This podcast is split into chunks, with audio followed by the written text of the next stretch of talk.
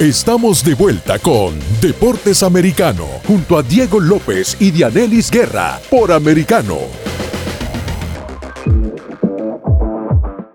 Bueno, y seguimos en Deportes Americano. Eh, tenemos un lujo, nos vamos a dar un lujo ahora acá, Diane, porque vamos a platicar, para mí, una de las historias que merece ser contadas en este 2022, sin lugar a dudas, no solamente por el éxito alcanzado, sino que lo que conlleva toda esa historia. Lo platicamos hace algunas semanas, ¿te acordás, Diane? Claro que sí. Y tú me pusiste el reto. Sí, y tú me pusiste el reto, me dijiste, tenemos que tener a, a, esa personita acá en el show. Yo te dije, pues lo vamos a lograr, lo vamos a conseguir y le damos la bienvenida. Realmente es un placer a saludar a Alfa Karina Arrué, montañista salvadoreña, la primera persona nacida en el Pulgarcito de América que logró conquistar la cima del monte Everest. Alfa Karina, qué lujo poder platicar contigo. ¿Qué tal? ¿Cómo estás? Hola, pues súper bien, feliz de estar platicando con ustedes también. Gracias por el espacio. No, gracias a ti por tomarte el tiempo. Eh, realmente tenemos muchas preguntas. Queremos contarle a todos los que nos escuchan eh, lo que has logrado, pero más allá de lo que has logrado, el legado y la historia que hay atrás, porque claro, al final todos podemos aplaudir eh, el hecho de haber logrado cumbre en el Monte Everest, pero también lo que, lo que representa y el significado que va a tener es para la sociedad salvadoreña. Pero empecemos cronológicamente, ¿cómo nace la pasión por el montañismo? Porque tiene que ser una pasión para querer ir al Everest. ¿Cómo nace para Alfa Karina? bueno, mira, desde pequeña siempre me gustó estar en las montañas. Yo fui chica scout, entonces teníamos un guía que le encantaba las montañas, entonces recuerdo que mi primer volcán lo hice a los nueve años, que fue el de San Salvador. Acampamos en el, adentro del cráter, en el Boquerón, y para mí fue como, wow, o sea, está dentro de un volcán. y así hacíamos caminatas a Montecristo, a cascadas, entonces ahí nació ese amor realmente por, por el contacto con la naturaleza, principalmente con las montañas, los bosques, eh, luego practiqué varios deportes, y, eh, pero me, me federé ah, en el montañismo hasta el 2013. En el 2013 este, recordé eh, esa conexión que me gustaba muchísimo con la naturaleza, estaba pasando por un momento difícil en mi vida y, yo dije, no, ahí tengo, están los volcanes, las montañas, tengo que volver. Y entonces me federé y empecé y fue así, amor a primera vista. Hice mis primeras tres volcanes en Guatemala. Recuerdo que esa fue mi primera salida con la federación, fue para un 15 de septiembre en 2013, porque siempre para celebrar la independencia los montañistas hacen una confraternidad. Entonces se sube volcanes y se hace una ceremonia. Entonces siempre se hace en el volcán El Chingo, que la mitad le pertenece a Guate y la mitad al Salvador. Entonces cada año cada país se encarga de la organización. Y bueno, y fue increíble la experiencia y pues de ahí no paré, ¿verdad? Empecé a, a entrenarme, empecé a hacer más retos y llegué a un punto en que era como, vaya, ¿y ahora qué más? ya había subido casi todas las montañas de Centroamérica, había hecho todos los volcanes oficiales de Guatemala, había hecho todos los retos de la región. Y me dijeron, hacer esta montaña, y entonces yo dije, ¿qué es eso? y entonces alta montaña son todos los volcanes y montañas arriba de 5.000 metros sobre el nivel del mar. Entonces era algo sumamente increíble, era algo nuevo, me empecé a entrenar. Lastimosamente nosotros en nuestra región no tenemos, entonces tenía que salir del país. Me preparé, recuerdo, por seis meses para mi primer volcán en México, el Pico y fue una experiencia maravillosísima. Bueno, fue casi espiritual más que deportiva, porque recuerdo que estaba en la, cuando finalmente llegué a la cumbre, porque me costó mucho, ¿verdad? Fueron muchas horas. Eh, por primera vez yo sentía la falta de oxígeno, por primera vez mi cuerpo estaba experimentando la altura. Eh, sentí que había vuelto a nacer. Y yo dije, quiero esto para mi vida. Entonces empecé a, prepararme, empecé a investigar, empecé a entrenar, a conocer todo lo de alta montaña. Y en ese mismo camino me di cuenta que aquí en El Salvador eh, la federación nunca nadie había ido a los Himalayas, nunca nadie había ascendido una montaña de 8.000 metros y mucho menos el Everest. Entonces yo, ¿por qué, verdad? Empecé a, indagar qué pasa, porque nunca se ha hecho. Es, en Centroamérica me di cuenta que solo Guatemala y una persona de Costa Rica. Y yo, bueno, tenemos que hacerlo, ¿verdad? Y todos me decían, no, estás loca, es muy difícil, no vas a conseguir los fondos. Y así, ¿verdad? Todo el mundo era, no, no, no. Y yo dije, no, tengo que hacerlo. Y ahí se me ocurrió la brillante idea de decir, bueno, ah, pues voy a ser yo la primera si nadie más quiere. ¿Y cómo, te preparas? ¿Cómo te preparas físicamente? Eh, y como digo yo, eh, que tienes que tener algún tipo de dieta, el costo que, que te llevó a lograr esto, ¿cómo, cómo lograste eso? Bueno, fue un camino muy largo y difícil. En el 2015 empecé a tocar puertas, obviamente para buscar patrocinio porque es, eh, es una expedición sumamente cara y no lo podía costear, ¿verdad? Empecé a hacer muchos sacrificios, dejé de salir a comer fuera, dejé de comprarme cosas para poder ahorrar y hacer los entrenos, eh, mucho sacrificio de tiempo. Eh, ¿Cuántas horas entrenabas? Eh, bueno, los fines de semana se entrenan a veces hasta 40 horas seguidas, porque tenés que, tu cuerpo lo tenés que preparar para jornadas larguísimas. Entonces normalmente son 12 horas, 14 horas eh, diarias en, en, los volcanes. Y, y, ya cuando son entrenos como más tranquilos, ya son normal, 3 horas al día, 4 horas al día. Pero sí, los entrenos de fines de semana, que eran los que podían ser largos, sí, eh, se empiezan en la mañana y se terminan al día siguiente, porque tenés fortalecer tu cuerpo para eh, que aprenda a manejarse con, con falta de sueño, con cansancio extremo, porque estas montañas son así, son sumamente peligrosas y son sumamente difíciles, entonces se requiere muchísima fortaleza física y mental. Yo quiero, que, yo, yo, quiero que desde, ese hilito que dice, que pregunta Daniel la preparación, ¿en qué año Alfa Karina dijo en su mentecita, quiero ser la primera persona salvadoreña en ir al Everest? ¿Qué año fue, si te acordás? ¿En qué año? Fue en el 2015. Wow. En el 2015. te imaginas, Diana, todos los que nos escuchan, el 2015 lo logró siete años después. Eso te, por eso yo te decía, la historia que, hay que, que tiene que ser contada, porque no es como que tú puedes decir, ah, no, mañana me voy al Everest, ya, ya quisiéramos, ¿no? Es un trabajo, es un trabajo, es una preparación tanto física como yo también, siempre que platico con, con Alfa le he dicho que creo que tiene que ser mental también, y muchísimo. Alfa. Y, no, y no solamente eso, también cómo Karina, cómo tú combinas el rol de madre y haciendo este deporte extremo tan peligroso y que lleva tanto tiempo y dedicación. Sí, claro, pues es mucho sacrificio y y yo hablé con mis hijos y les dije, soy una persona también que tiene sueños, que tiene metas, y así como yo los apoyo a ustedes, ustedes apoyen a mí. Porque lastimosamente esa pregunta nunca se le hace a un hombre. Nunca a un hombre le preguntan cómo combinas tu rol de papá con, con, tus éxitos. Siempre se lo hacen a una mujer. Eh, tenemos esa tenemos e, e, esa presión social que como mujeres también nos detiene muchas veces. Claro, porque creo que como mujeres tenemos el derecho también a tener nuestras metas, a cumplir nuestras metas y que no sea algo eh, imposible o que no sea algo que si sos deportista no puedes ser madre o si sos profesional eh, abandonas a tus hijos, no, o sea, lo mismo hacen los hombres, ¿verdad? Tienen metas, tienen éxitos y nunca nadie les dice, ¿cómo combinas tu rol de padre con, con tu éxito? Así mismo, porque siempre eh, nos, como aquel te dice, nos ponen el dedo arriba, como que si haces esto, pues así mismo, como decías tú, eh, dejas de atender a tus hijos, y no, ahí es donde debe, debe de venir el padre a apoyar y decir, ok, yo los cuido. Sí, ¿no? y tomar el rol que es el mismo, ¿no? Sí, es lo lindo de una crianza compartida, una crianza también en apoyo de los abuelos, la familia, los tíos. eh, la crianza en manada, ¿verdad? Así mismo, sí. Bueno, Alfa Karina, ¿te acordás de tu primera vez en alta montaña? Eh, y también te quiero consultar sobre, bueno, a mí me encanta también eh, el montañismo, no he hecho alta montaña, pero me gusta esa conexión. Yo creo que es una conexión que es completamente diferente a todas. Eh, pero en la Concagua, en América sabemos que es la Concagua, ¿no? La, la cumbre. ¿Te acordás de tu primera vez ahí?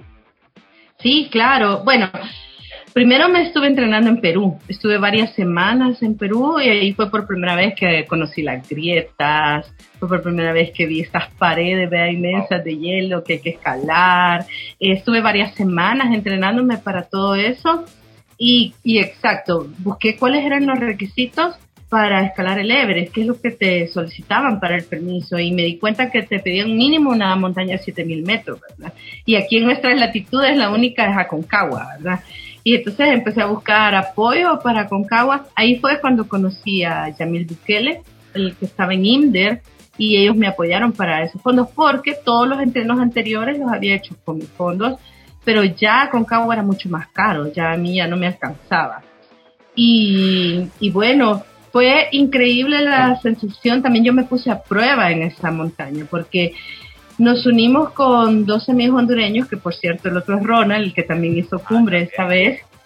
Nos unimos con ellos y con Ricardo de Costa Rica y dijimos, ok, a todos los cuatro queremos hacer grandes cosas en el montañismo. Entonces dijimos, vamos a hacer esa montaña, pero la vamos a hacer al estilo eh, puro de montaña, ¿verdad? No ocupamos este, porteadores, no ocupamos guías, eh, lo hicimos por nuestros propios medios, entonces eso es durísimo, durísimo.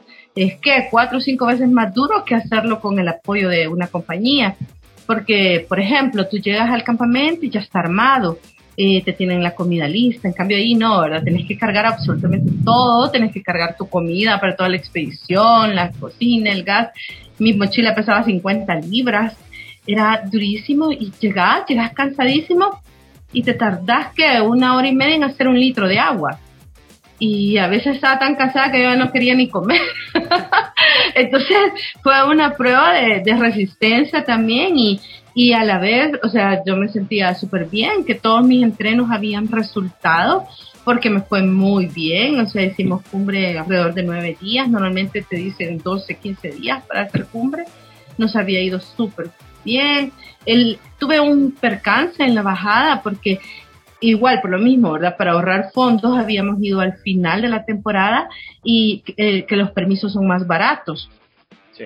Pero el problema con el final de la temporada es que ya va entrando el invierno y entonces entró a una super tormenta, no estuvo atrapados tres días, fue el día de cumbre, se me, los pies se me eh, mojaron y con la la combinación de la altura, porque habíamos quedado atrapados en el último campamento que está a 6.000 metros sobre el nivel del mar. Entonces la combinación de la altura, eh, la falta de hidratación, no comimos nada porque el gas perdió la presión por estar muchos días ahí y ya no encendían las cocinas. Fueron tres días terribles y entonces se me congelaron los pies.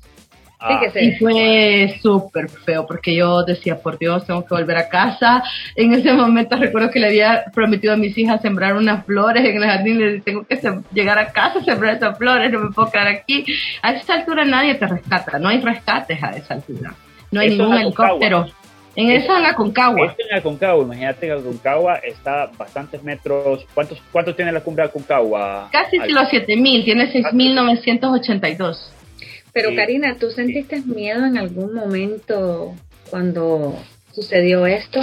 Pero no me respondas todavía porque no vamos a tener que ir un corte y quiero que todas las personas estén pues atentas a esta respuesta. Ya regresamos. Tenemos que hablar también al volver del Everest. Ahorita vamos empezando nada más. Pausa, volvemos.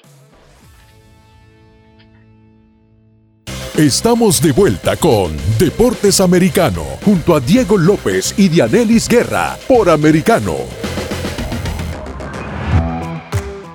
Hola, hola amigos, ya estamos aquí de regreso en Deportes Americanos con una, vaya, es un honor tenerte aquí en este programa, pues tu historia es, como dice Diego, para contarla y pues una, eres un, una inspiración para cualquier persona y más para los jóvenes que quieren llegar a tan lejos. Alfa Karina Arroe, montañista salvadoreña, la primera persona nacida en el Pulgarcito de América que logró conquistar la cima del monte Everest. Te estaba preguntando antes de irnos al corte, eh, ¿sentiste miedo en algún momento de no ver a tus hijos, de, de no sé, como... De no volver. De no volver. Bueno, eh, eh, es, es, es un... nace un sentimiento como de supervivencia y es como esa lucha que, que, tenemos adentro en el ser humano, ese espíritu de supervivencia y era como que tengo que bajar y tengo que llegar a un lugar donde puedan recibir eh, apoyo médico porque tenía los pies congelados, me tocó bajar así. Lo que habíamos subido en nueve días lo bajé en dos días. Y, y, y, bueno, sobreviví, por suerte era un congelamiento solo en primer grado, entonces solo se me congelaron piel y sistema nervioso. Entonces sí era muy, muy doloroso porque eh, toda la electricidad de tu cuerpo, como se ha quemado esta como gelatinita que tenemos, ¿verdad? En el sistema nervioso, me llegaba directo a los músculos. Pero esa fue una gran prueba. Luego, igual, estuve haciendo mucho más entreno, ¿verdad? En Colombia, en Chile, en Ecuador, hice un súper buen entreno con gente que tenía mucha experiencia en Everest. Yo les decía, quiero ir a Everest y me pusieron un súper entreno. Por ejemplo, en nueve días escalé 12 altas montañas, que eso es muchísimo. Para que tengan una idea, para escalar una montaña uno tiene que esperar unos 5 días de reposo y seguir escalando la siguiente. Pero me decían, tenés que hacer estos tipos de entrenos porque allá en Everest son muchos días sin parar. Y es cierto, por ejemplo, para el día de cumbre, día de cumbre, fueron 7 días seguidos. A ver, ¿qué, ¿qué requisitos hay para a quién se los tenés que presentar? ¿Cómo se hace para abrirse la brecha? Ya nos metemos de, de lleno en el Everest. La primera vez tú intentaste en 2021, recuerdo que, que lo intentaste, lo platicábamos, y ¿a quién le tenés que enviar todos los requisitos para decir, ok, ya estoy con los requisitos indicados para poder subir, me dan chance? El gobierno de Nepal. El gobierno de Nepal es el que hace los permisos, uno lo hace por medio de las compañías, porque por ley ellos piden que uno contrate una compañía eh, por cuestiones de seguridad, ¿verdad? Porque como es algo tan extremo, para tener un control ellos también de entrada. Eh, entonces ellos te, piden por lo menos haber hecho montañas de 6.000 metros técnicas.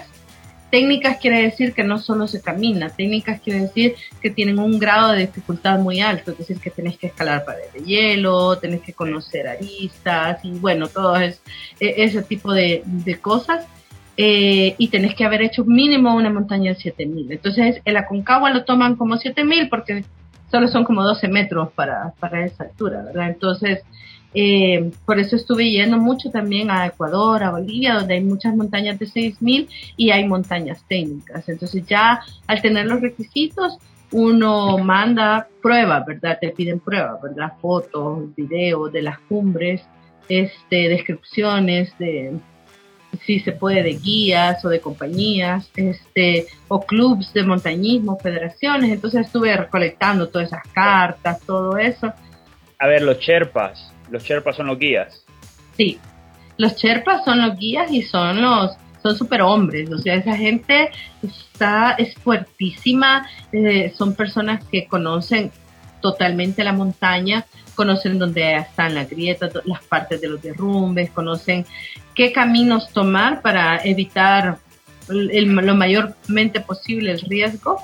Ellos eh, son los únicos encargados de, guiar en la montaña, nadie más puede hacerlo.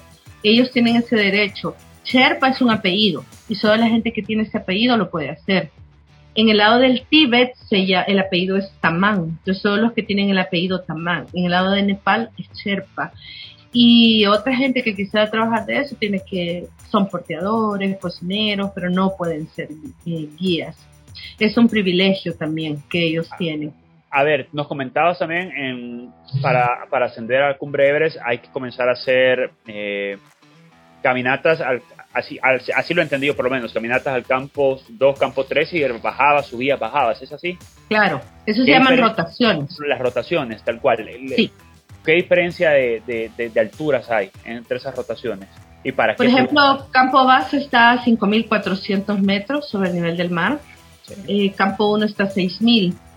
Pero para llegar ahí se atraviesa Cumbo. Cumbo tiene una distancia de 7 kilómetros.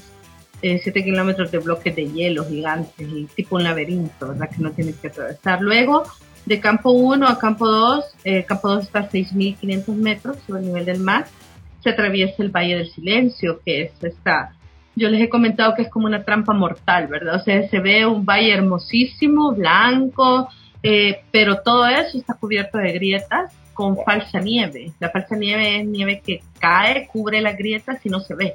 Entonces ahí súper peligroso, la gente muere, el año pasado murió un Sherpa ahí, cayó 30 metros en una grieta, o sea, es súper peligroso. Entonces se llama el Valle del Silencio porque no va a mil por ciento concentrado, de que tenés que ir poniendo tus bastones antes y bueno. Luego de campo 2 a campo 3, campo 3 está a 7200 metros sobre el nivel del mar, ya casi entrando a la zona de la muerte, y para llegar ahí eh, hay una pequeña pared que es la cara del 8. Esta pequeña pared tiene 1200 metros de, de, distancia y tenés que, tenés que escalar, porque allí es pura escalada, es pura una pared de hielo tienes que escalarla. Llegas al campo 3 y del campo 3 al campo 4, el campo 4 está a 8000 metros, que es donde llegué la primera vez. Igual, sigue la pared del 8. Sigue la pared del 8 y luego se encuentra una parte que se llama el espolón, que es una enorme roca que hay que escalar. Luego tenés que atravesar la Yellow Band, que también es otra montaña. Se llama así porque tiene piedras amarillas. Y hay algo mágico en esa, en ese Yellow Band. En ese Yellow Band vos podés ver fósiles marinos. Imagínate, qué fascinante. Eso está a 7.800 metros sobre el nivel del mar. es mágico. O sea, como te digo, es una combinación de belleza y de peligro en Everest. Eh, uno llora de emoción y llora de miedo. una, adrenalina ahí como que única, ¿no? Sí, claro. Y luego del campo 4 ya se hace el último eh, Summit, ¿verdad? El Summit Push ya se hace, que ya la cumbre está a 8.849 metros. ¿En algún momento dudaste que ibas a llegar? No, pero sí tenía mucho miedo. Tenía mucho miedo del clima, porque el, el primer intento fue el clima el que me detuvo. Yo me sentía fuerte y eso es lo que me hizo todavía que me doliera más, ¿verdad? Porque me sentía fuerte, sentía que tenía todas las energías para llegar a la cumbre, pero pero no se pudo por el clima y entonces esta vez cuando íbamos en el Summit Push, que uno sale desde el campo base, como te digo, son varios días, eh, yo sentía mucho miedo de que no se viera la ventana de buen clima.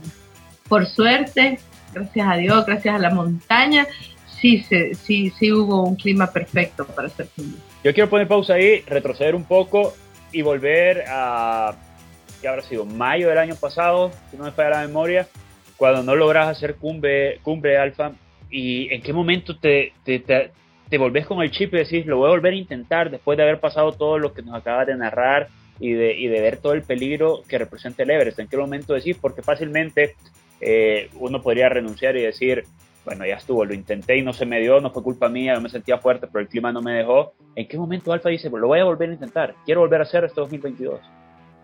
Sí, fue, bueno, decir no y bajar fue muy difícil. Yo les he contado que hasta me peleé con el Sherpa, ¿verdad? Y el Sherpa hasta me dijo, ok, vamos pues, vamos, y si logras sobrevivir, pero vas a bajar, ¿verdad? Sin dedos, sin nariz. Y este, yo lloré muchísimo, lloré todos los días de la bajada, día y noche, pues llorando. Eh, llegué, el, después caminé desde Campo Base hasta, hasta Lucla, fueron muchos días igual súper mal y yo decía, no voy a poder volver. O sea, yo tenía el deseo de volver, pero lloraba porque sabía que por mis medios, porque para la primera vez tuve que hipotecar mi casa, ¿verdad? Porque no logré encontrar ese apoyo que buscaba. Nadie creía en mí, muchas veces decían, ay, pero es mujer, o, o no se va a poder. Entonces, eh, lo hice con mis medios y yo ya no iba a poder, es mentira, no iba a poder pagar una segunda hipoteca eh, todo, todo ese, todos esos fondos que se necesitan no iba a poder tenerlos. Entonces, quizás nunca tuve eh, como ese pensamiento de vencimiento, de que ya no sé, de, no volver, sino que tenía el, el, sentimiento de que no puedo volver, no puedo por mis medios. Entonces, cuando recibo una llamada, todavía no, iba, no había llegado a Kathmandú, los de Indes me preguntan, ¿y y usted estaría dispuesta a volver. Y fue así como que ¡ah! me abrieron como así, nunca en mi vida me habían dicho algo tan lindo. y, me dice, ah, lo vamos a estudiar y, vamos a ver, pero se me iluminaron los ojos de esa probabilidad, ¿verdad? Entonces fue como, wow. Entonces yo dije, ya, y cuando vine al país, tuve la súper buena sorpresa, ¿verdad? Porque inmediatamente del aeropuerto me llevaron a la conferencia y ya Yamil dijo, si querés volver a intentar, te vamos a apoyar al 100%. Y eso fue, en serio, ha sido lo más lindo que me han dicho en mi vida. Excelente, verdad. a mí, yo creo, yo creo que eso es lo, que a mí me encanta de esta historia, eh, mi querida Diane, a todos los que nos escuchan, es ese hecho de no darte por vencido, de luchar por lo que querés, de luchar por tus sueños, de trabajar tus sueños, de saber que no va a ser de ahora para mañana, pero que estén claras tus metas, lo vas a conseguir y lo vas a lograr.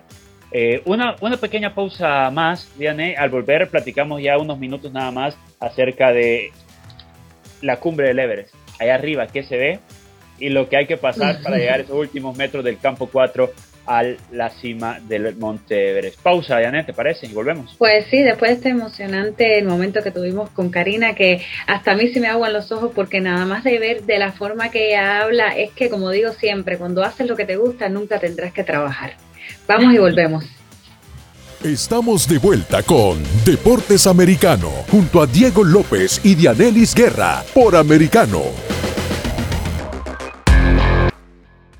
Bueno, y vamos a la recta final, no solamente del programa, sino de esta importante e interesante plática. Diane, amigos que nos escuchan, y por supuesto Alfa Karina. Yo quiero saber las sensaciones del campo 4 a, a la cima ya del Everest, cuando te dicen, ok, si hay una ventana de buen clima, ahora sí lo vamos a ir para arriba, porque yo les quiero contar a todos los que nos escuchan que nosotros estábamos muy pendientes de sacar El Salvador de Alfa Karina, pero de repente perdimos contacto con el GPS de, de Alfa y no teníamos comunicación. Nosotros decíamos, ¿qué está pasando? ¿Qué está pasando con, Alfa? ¿Lo va a lograr? Horas antes se, se comunica lo del hondureño que, que, que logró, a quien le mandamos un saludo, por supuesto, un abrazo fuerte y decía, ¿qué va a pasar con Karina? Yo quiero saber esas sensaciones. Bueno, ese día, que era el día más importante de toda mi vida hasta el momento, toda la expedición, pues tuve súper sorpresa, porque tenía que haber sido el más importante, el más, más feliz y a la vez fue el más estresante, porque lastimosamente mi Sherpa sufrió de hipoxia, le dio como histeria de montaña, esta como locura montaña y me abandonó. Y fue como, por Dios santo, ¿verdad? Eh, por suerte yo había contratado otro Sherpa que yo había hablado con un y les digo, miren, voy a ocupar esto extra porque quiero evitar cualquier inconveniente para lograr la cumbre. Eh, contraté también este oxígeno extra y entonces él era el encargado de cargar este oxígeno extra hasta cierto punto. Él nunca había ido a la cumbre del Everest, él solo era encargado de la del campamento, porque también era para que mi Sherpa principal estuviera descansado porque llegar de escalar y ponerte a cocinar, vea, entonces este otro Sherpa se encargaba de hacernos la comida, de poner las tiendas, para poder ahorrar la mayor energía posible para la cumbre.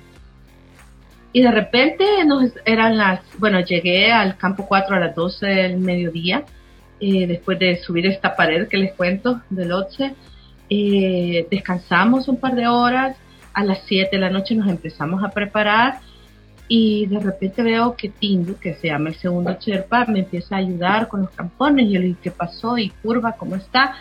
Y de repente Curva se había desaparecido y ya se iba adelante y me dice, no sé qué le pasa, está como enfermo, se, se, ve raro. Y era otra persona totalmente, o sea, su personalidad había cambiado, estaba totalmente como loco, horrible, y era como que por Dios, vea, y empezó yo a caminar a tratar de encontrarlo. Ese día había tráfico porque habíamos alrededor de 100 montañistas, entre montañistas y cherpas, ¿verdad?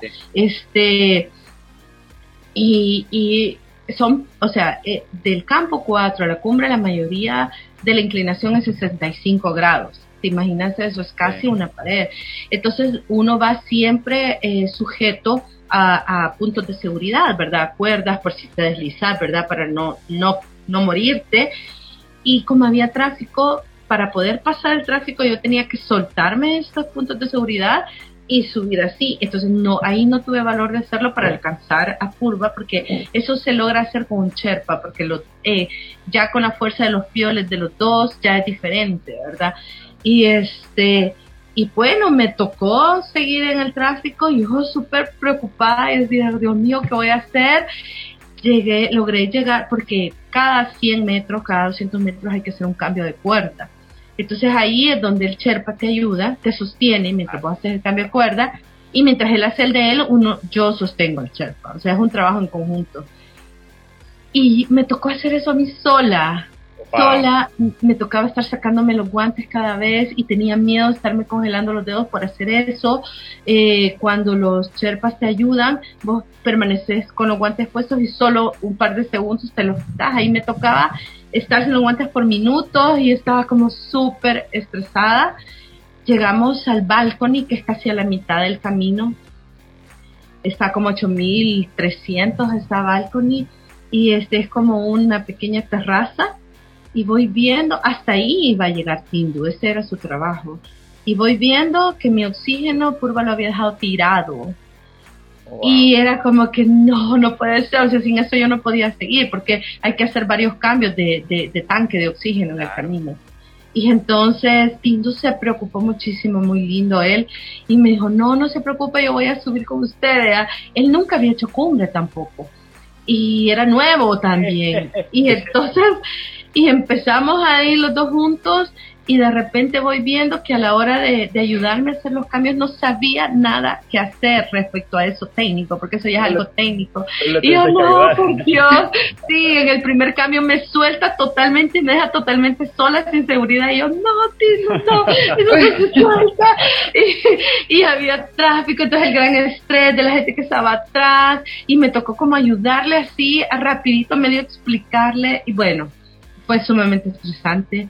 Eh, hay una roca como a los 8500, una roca de unos 200 metros.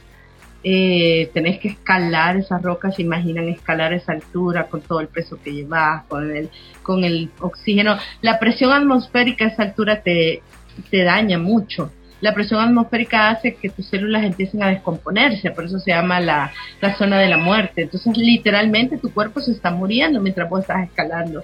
Se estás luchando con tu vida y bueno, lo, me tocó hacer todos esos cambios en roca y Tildo, como no podía hacerlo, lo único que hacía era que me sostenía las pantorrillas, porque como es una roca y él estaba abajo de mí, entonces él me sostenía las pantorrillas, pero o sea, no es nada seguro, ¿me entendés? Entonces era como que, por Dios, bueno, fue súper estresante. Logramos salir de esa roca y vemos así una puntita, ¿verdad? Y entonces le digo, Tindo, lo logramos, sobrevivimos. Y él decía, gracias, gracias. Y él me decía, ah, you're very welcome, you're very welcome. Y hasta llorando. y, y, fue, tan divertido que, perdón, ¿sigo? sí, por favor, por favor. Ah, bueno, fue tan divertido que nosotros así, ¿verdad? Súper emocionados y todavía no había amanecido. Y yo dije, ay no, vamos a tener que esperar para la foto porque no se va a ver nada. Y llega, y finalmente llegamos como a esa puntita y nos damos cuenta que no era la cumbre. Y yo decía como que por Dios, no. Y desde esa era la cumbre sur, que es la y de ahí faltan quizás como dos horas para la cumbre. Y de repente empieza a amanecer y vamos viendo que viene el paso Hillary. Y yo, por Dios santo. Bueno, lo que pensé cuando vi el paso Hillary, dije, tengo que salir con vida de aquí. Fue mi pensamiento, porque es súper, súper peligroso. Eh, imagínense tres pirámides de roca como lajas, rocas lisas con hielo. Es algo sumamente peligrosísimo y tenés que meter los crampones, ¿cómo metes un crampón a una roca? No se puede. Entonces tenés que buscar hendiduras de la roca para meter la puntita de un crampón y bueno, súper peligroso y, lastimosamente moralmente también ahí es súper feo porque ves, por ejemplo, vi el primer cuerpo de un montañista fallecido, ¿verdad? Y te impacta muchísimo, te impacta porque ellos están intactos. El hielo los ha mantenido intactos, la ropa del cuerpo está del mismo color, o sea, es como que acabara de pasar y es durísimo, porque vos decís, puedo ser yo, y están ahí en el paso Hillary. Y este, y bueno, y entonces a sobrevivir y a pasar esa parte súper estresante, eh, que es como lo más peligroso, creo, de todo Everest, después de haber hecho todo el recorrido, lo más peligroso, estás a 8.700 metros, eh, estás agotadísimo, eh, tu cuerpo está sumamente mal eh, te duele el estómago, te duele la cabeza, te duele todo, oh. y, vas escalando y tenés que pasar eso. Bueno, después de pasar esa parte fea, salís y finalmente, después de, tanto tiempo, lográs ver la cumbre. Y entonces ahí sí fue como, por Dios, ahí está la cumbre. Y ya, ya había amanecido, ya eran como las 6 de la mañana. Y, y, ahí sí, ahí nos agarramos de la mano con y empezamos a llorar y sí, sobrevivimos, ¿verdad? y empezamos a caminar y cada paso que dábamos era tan significativo, cada paso era tan significativo porque estábamos como a 10 minutos de la cumbre. Entonces fue sumamente lindo ese momento. Llegamos a la cumbre y, y fue mágico, ¿verdad? Pero a la vez a la vez eh, mi mente estaba, por Dios, tengo que bajar con vida a esta montaña, porque me acordé de todo lo que te dicen los consejos, los documentales, las películas, que todas las muertes son en la bajada. Y porque es súper peligroso, porque imagínense todas estas paredes que se escalan, se tienen que bajar. Y, y todo, todo tu cuerpo está sumamente agotado. Habían pasado 11 horas, salimos a las 7 y media y llegamos a las 6 y media, sin parar con un litro de agua nada más. Así que bueno. Tremenda historia. Tremenda historia. realmente yo creo que son las historias que merecen ser contadas y eh, Alfa, de verdad un lujo, un lujo poder tenerte acá en Deportes Americanos, un lujo poder tenerte en Americano Miria. Creemos y estoy seguro que, que sos de las personas más valiosas porque tienen esa historia de no darse por vencido. Cualquier otro creo que hubiera podido renunciar el año pasado, que lo intentó y no lo logró. Y aparte toda la historia de esfuerzo, de sacrificio, y lo que nos has contado se eriza la piel. Gracias por compartirlo, gracias por ser, por ser ese ejemplo sin querer serlo, gracias por ser ese ejemplo para no solamente los salvadoreños, sino que para todo, todas las personas que creemos en un mundo mejor. Claro que sí. ¿Qué le aconsejas? Una última pregunta. ¿Qué le aconsejas a toda la juventud? Bueno, que, que sean perseverantes, que sean disciplinados, que tengan coraje, que tengan valentía, que los sueños sí se hacen realidad, pero que hay que pelear por ellos, hay que luchar por ellos y, que tengamos la meta clara, el objetivo claro, que no tengan miedo de ponerse metas elevadas, que no tengan miedo de soñar en grande y que, que podemos hacerlo. ¿Y qué le dices a todas esas mujeres? A las mujeres, ¿qué les dices? igual que, que sean valientes, que tengan coraje, que a pesar que muchas veces te dicen no, no podés o eso no es para mujeres, que es mentira, o sea, tenemos toda la capacidad para lograrlo. Alfa, un verdadero lujo, de verdad. Eh, nunca he visto a, Diane tan concentrada en una charla, en una práctica. Se nota que lo disfruté muchísimo. Gracias por compartirlo, gracias por, por platicar con nosotros y todo el éxito. Ahora ya no hay, ya no hay otro reto de, de cumbre más alta, ya le escalaste la más alta. Bueno, el, reto, el reto puede ser ayudar a aquellos que lo quieran hacer, ¿no? sí. Sí, claro. ¿Por qué no? Ese es el reto ahora. Alfa, te agradecemos el tiempo, de verdad. Mil gracias de parte de, de, Diego, de Deportes Americanos. Gracias a ustedes también por el espacio. No, un lujo, un lujo. Bueno, ahí escuchábamos a Alfa Karina Ruiz, la primera mujer salvadoreña, la primera persona nacida en El Salvador, mejor dicho, en llegar a la cima del Everest. Último corte comercial de Diana al volver. Platicamos un poquito más y nos tenemos que despedir porque el tiempo se va rápido cuando platicamos de lo que más nos gusta. Claro que sí, de deportes y no se pierda lo último en todas nuestras redes sociales de este y otra programación que tenemos aquí para entretenerlos e informarlos. Ya regresamos. En breve regresamos con Deportes Americano junto a Diego López y Dianelis Guerra por Americano. This podcast is a part of the C Suite Radio Network.